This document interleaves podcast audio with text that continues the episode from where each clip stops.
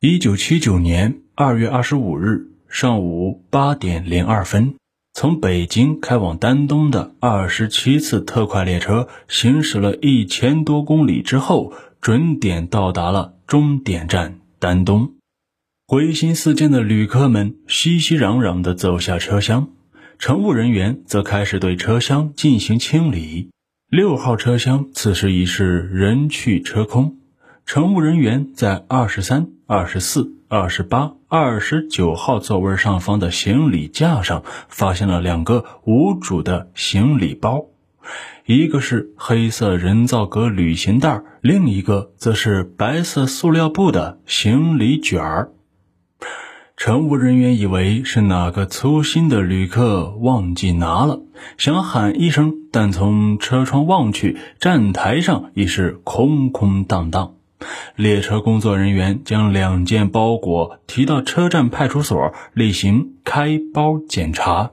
而随着包被打开，检查人员不由得是大惊失色。在旅行袋内装有被肢解成四段的两条人腿和无手的两只胳膊，塑料布行李卷内包有一个无头的男人躯干。派出所当即将情况报告了丹东铁路公安分处和丹东市公安局。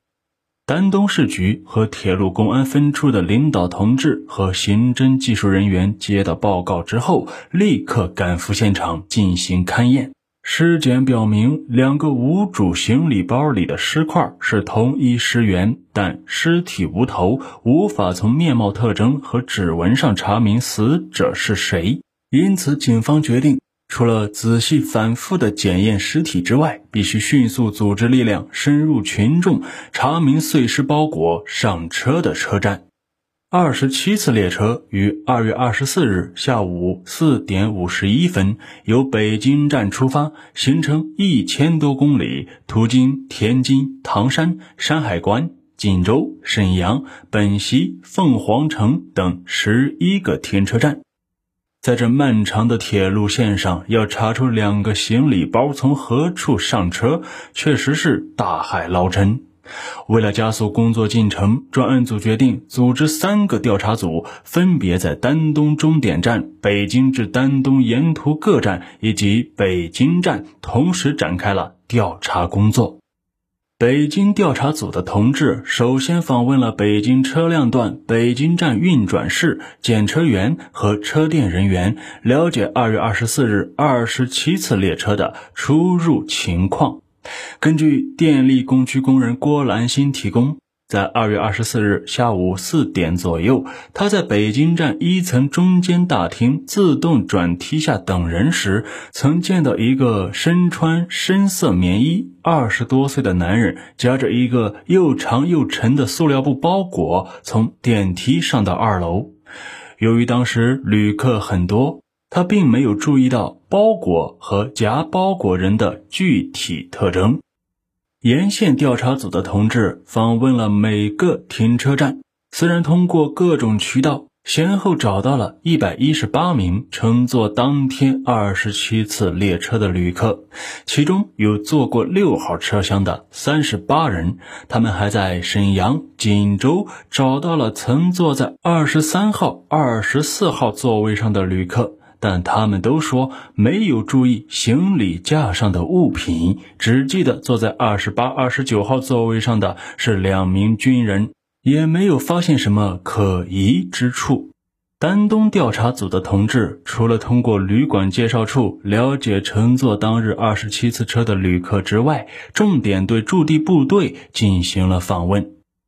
先后访问了坐过当日二十七次车的旅客六十一名，其中在六号车厢的三十一名。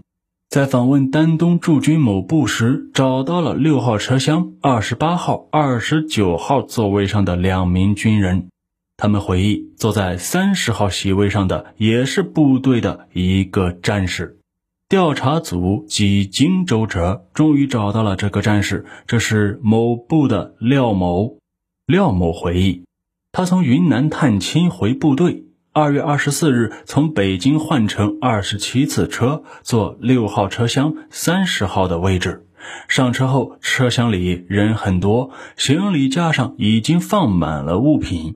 当时看到对着二十三号、二十四号、二十八号、二十九号座位上的行李架上放着一个灰色的人造革旅行袋和白塑料布行李卷，摆得不太紧。廖某想挪动一下，腾个空放自己的行李袋，但这行李感觉很重。挪了几次都没挪动，用手摸的时候感觉是软乎乎的。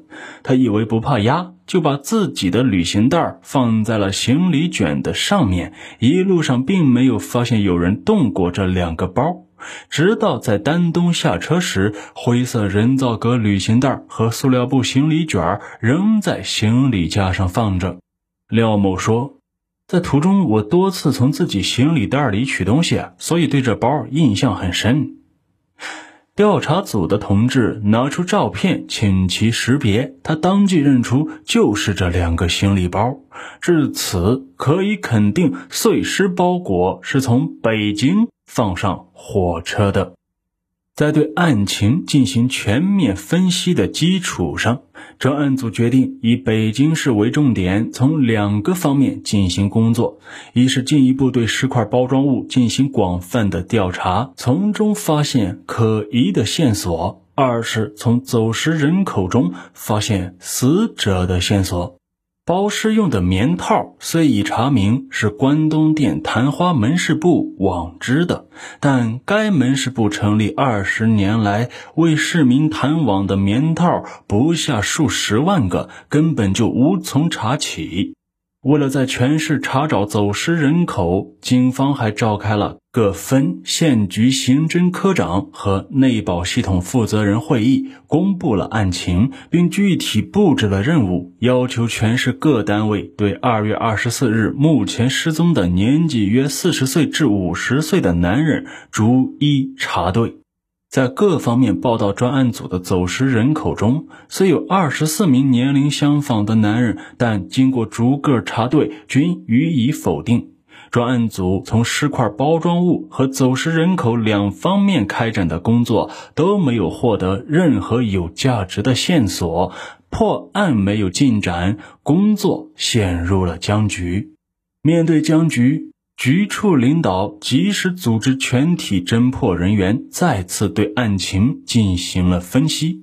经过反复研究，大家一致认为，原来确定的侦查方向是正确的。要侦破本案，关键还是要在遗留物上狠下功夫。通过再次对包尸用的塑料布上的几处不清晰、不光整的痕迹反复分析，确定有两种鞋印：一种是藤状花纹，系北京产三洋牌塑料底布鞋；一种是后跟为波浪纹的雨鞋印。经调查，是广州橡胶二厂的产品。这两种鞋印的发现，为以后认定罪犯提供了证据。在塑料布的血迹下面，还发现了几滴类似蓝色油漆的痕迹，经化验是重油混合漆。这一痕迹的发现，在后来的物证鉴定中也起到了重要的作用。在包尸用的塑料布上，一片干枯的暗褐色血迹下方，发现了几个模糊的字迹，经过仔细辨认，认出是七七二幺八七。七七三幺幺五两组数码，后面还有一个陈字。警方很快查明，这是朝阳区饮食服务管理处双井基层店的两个电话号码。这两个电话号码也给侦破工作的开展提供了十分重要的线索。专案组决定立即去该店进行彻底的调查。双井饮食服务基层店在东郊工业区。经过调查，该店干部陈克浩的疑点较大。陈克浩，男，五十五岁，中共党员，河北省丰润县人，原市委行政处干部。一九六九年下放到朝阳区饮食服务管理处做过一段保卫工作，因为工作不负责任，一九七三年又下放到基层店工作，其品质恶劣，作风不正，犯过错误，受过处分。通过对陈克浩的亲友和来往密切人员进行全面调查，发现了他已经离婚的妻子刘静芝存在着许多可疑的情况。早在六十年代初，陈克浩在市委行政处工作期间，即与当时在市委幼儿园做临时工的刘静芝乱搞男女关系。一九六六年，刘静之与其前夫李仲阳一起被遣返，陈利用职权将刘静之留下。不久之后，陈与原妻离婚，与刘静之结婚。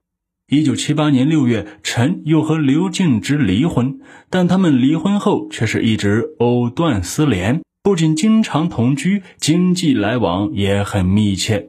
但从发案之后，这陈克浩就再也不去刘家，情况十分反常。刘敬之自1960年离职之后一直无业，曾因乱搞和投机倒把，还戴过坏分子的帽子。其交往人员十分复杂，从不向人透露他们的姓名、住址和单位。警方通过调查，只了解到有个叫李某的人。是兰州某化学工业公司汽车队的采购员，而这个李某从一九七五年就经常到刘家搞投机倒把。这二人到过青岛，还在济南鬼混过三到四个月。还有一个姓何的，说是辽宁盖县食品厂刮猪皮的，四十多岁，比较瘦，有些驼背。自从一九七八年春天开始，就经常来刘家居住。从居住条件看，刘静之住五楼顶层，自家一个单元，有作案的有利条件。由于他经常坐火车去外地搞投机倒把，对铁路情况也比较熟悉。根据街道居委会和群众反映，三月四日向群众公布案情后，刘家从三月五日起连续大搞卫生。五号的时候铲墙皮、刷地板、冲下水道，连厕所的下水沟都给冲了。八号的时候洗刷门窗、家具，连桌子的抽屉也都洗了。他们家九号开始粉刷房间，帮忙刷房的除了楼下几个孩子之外，还有一个中年男人。邻居反映，平日里脏得出名的刘家，这几天突然讲起卫生来了，情况确实反常。陈克浩。